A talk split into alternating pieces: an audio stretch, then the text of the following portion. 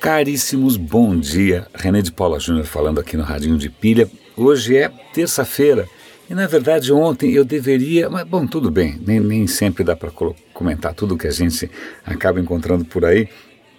Mas uma das coisas mais fascinantes e mais inspiradoras que eu vi no final de semana, eu acabei deixando passar.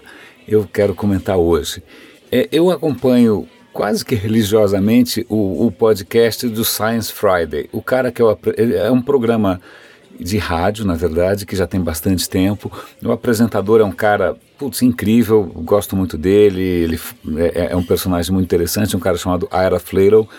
Fica aqui uma dica de podcast para quem gosta de ciência e o cara normalmente tem acesso a gente top, né? Pra, né? É gente realmente que está fazendo ciência acontecer. Então, sei lá, a sonda é, é, a, a, a, a, sonda espacial está passando, me falhou o nome, tá? A sonda espacial está passando perto de Júpiter, ele vai trazer os caras que cuidam da sonda espacial. É, alguém está ele consegue trazer esse alguém. Então isso é muito bacana. E dessa vez ele trouxe um personagem, uma personagem bastante é, interessante, uma garota asiática, americana de origem asiática, chamada Amber Young. Ela acabou de ganhar um prêmio da Intel, né, é, como jovem cientista, etc. e tal. Ela tem 18 anos. 18 anos, vou repetir, 18 anos. E ela ganhou esse prêmio porque ela criou uma inteligência artificial para rastrear lixo cósmico, ou seja, aqueles satélites que estão em órbita em torno da Terra e que representam um super risco, não só para os outros satélites, é, mas também para a estação espacial. Né? Então, é, é, imagina, com 18 anos a mulher cria. Bom, é, só, isso por si só já é uma bela história.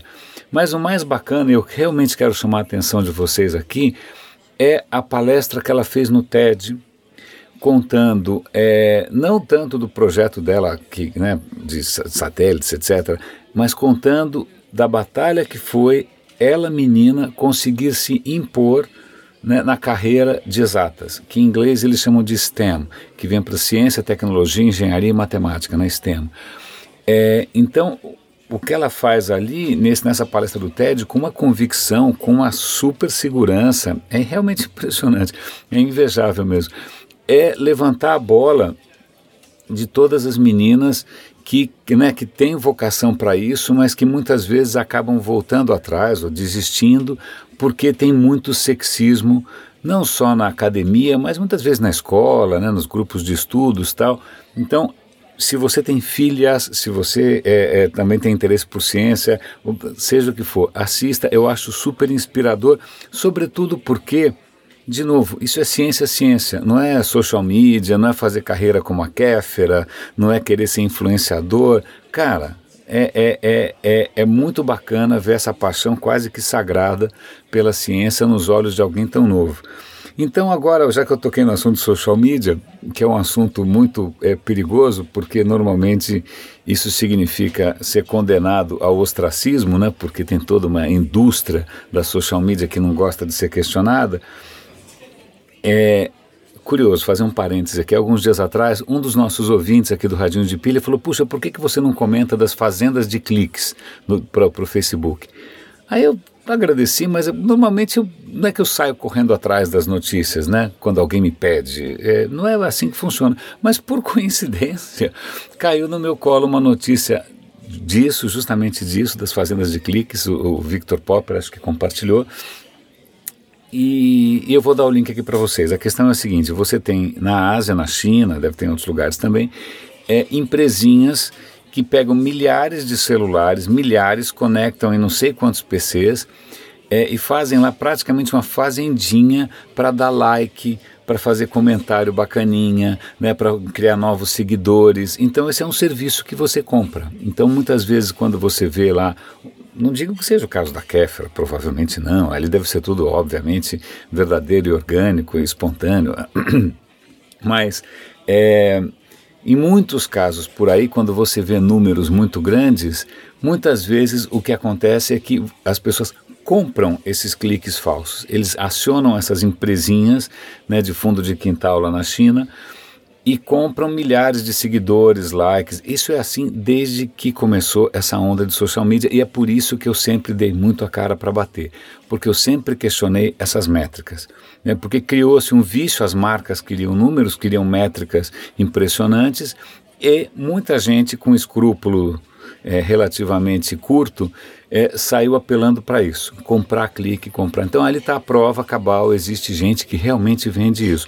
Eu sei disso por um, por um outro ângulo, que é o seguinte: eu publico o, o radinho no SoundCloud.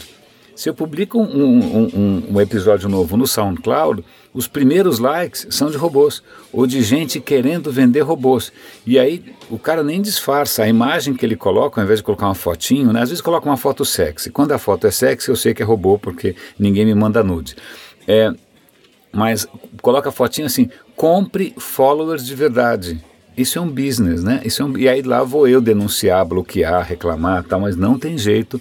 O próprio SoundCloud também está sujeito a esse tipo de indústria, só para mostrar como essas métricas não valem nada. Né? É, as minhas métricas, todas que são obviamente nanicas, são absolutamente orgânicas. Eu não compro clique, nem like, nem nada. Né? Na verdade, eu tenho comprado é briga, é isso que eu tenho comprado é, briga com quem fica tentando enganar os outros. Deixa eu ver se tem alguma outra coisa interessante para comentar com vocês. Na verdade, tem a Lúcia Guimarães, uma jornalista com trabalho independente é, putz, admirável.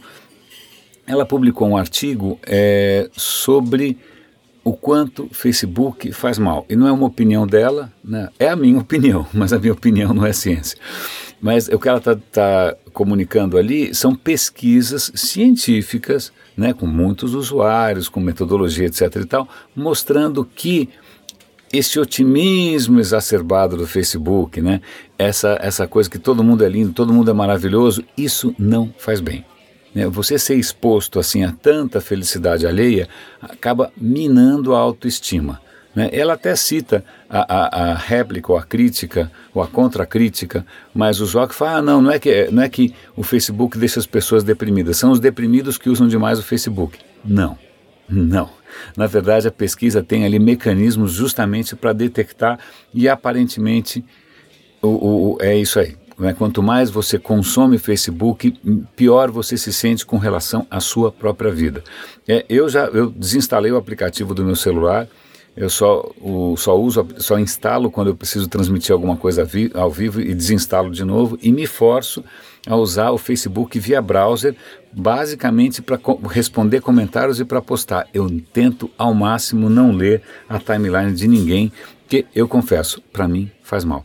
Né? E aí, só para concluir um pouco essa história, saindo até um pouco fora do, do, da nossa pauta usual, mas eu acho, eu acho que tem a ver Aqui é o depoimento de uma especialista, de uma psicóloga, é, falando no Big Think, que é um canal que volta e meia traz gente com ideias provocativas tal, em que ela fala desse, dessa tirania da felicidade, né, da tirania de dizer que está tudo bem, da tirania de dizer que não, temos que pensar positivo, você não pode criticar, você não pode. Bom, nem me fala, porque eu, eu sei disso toda vez que eu tento criticar alguma coisa, lá vou eu para o ostracismo de novo, né? É, parece que só é, hoje em dia você só pode falar absolutamente bem de tudo. Mas o que ela está comentando é outra coisa, é mesmo é com relação à própria vida. Né? Então você tem que né, tá sempre feliz, sempre sorridente, sempre vendo as coisas de uma maneira positiva. E ela cita duas histórias, uma delas não é dela, uma delas é pessoal mesmo, onde, eh, sei lá, a pessoa está com câncer, alguém vai morrer. Né? Então, aí todo mundo, não, você tem que pensar positivo, você não pode deixar bater, você tem que ser feliz, tem que ser alegre. Mas aí tem duas coisas. Em primeiro lugar, é artificial, é fake. Né? A vida, como se diz em inglês, life sucks. Não dá para ser feliz o tempo inteiro. A parte da sua humanidade é, puxa, sofrer, reconhecer que está sofrendo, tentar entender o seu sofrimento né? e não negar. Então, essa negação da dor, a negação do sofrimento é uma coisa meio neurótica e muitas vezes pode, inclusive, prejudicar é, ou fazer com que você perca é, ocasiões que poderiam ser aproveitadas de outra maneira. Então, ela, ela cita um exemplo pessoal em que um parente dela, se não me engano, era o pai, o cara descobriu ali uma doença fatal. Aí todo mundo, não, vamos pensar para cima, vamos ser para cima, vamos ser para cima, vamos ser para cima. E aí fica aquele oba-oba, o cara obviamente morreu. Né? É, não tem milagre. E, mas aí ela se pensa, puxa, será que se a gente tivesse é, de, de, aberto um pouco mais o coração, a gente não teria vivenciado isso de uma maneira mais profunda, mais humana, né? a gente não teria tido conversações, conversas mais francas, né? a gente não teria assumido a dor, não teria vivido isso de uma maneira mais intensa e mais é, honesta. Então fica essa dica aí nesse mundo em que a gente está, em que as pessoas só querem like, ninguém quer ser contestado, as pessoas só veem gente feliz, né, em que qualquer tentativa que você faça né, de bater fora do bumbo, isso condena você à marginalidade quase. Então, é até que a gente acho que nesse episódio de hoje a gente consegue costurar algumas coisas aí é, de uma maneira que talvez possa ser inspiradora, talvez tão inspiradora quanto a nossa amiguinha Amber Young é, convidando as mocinhas a ir adiante e mudar o mundo através da ciência.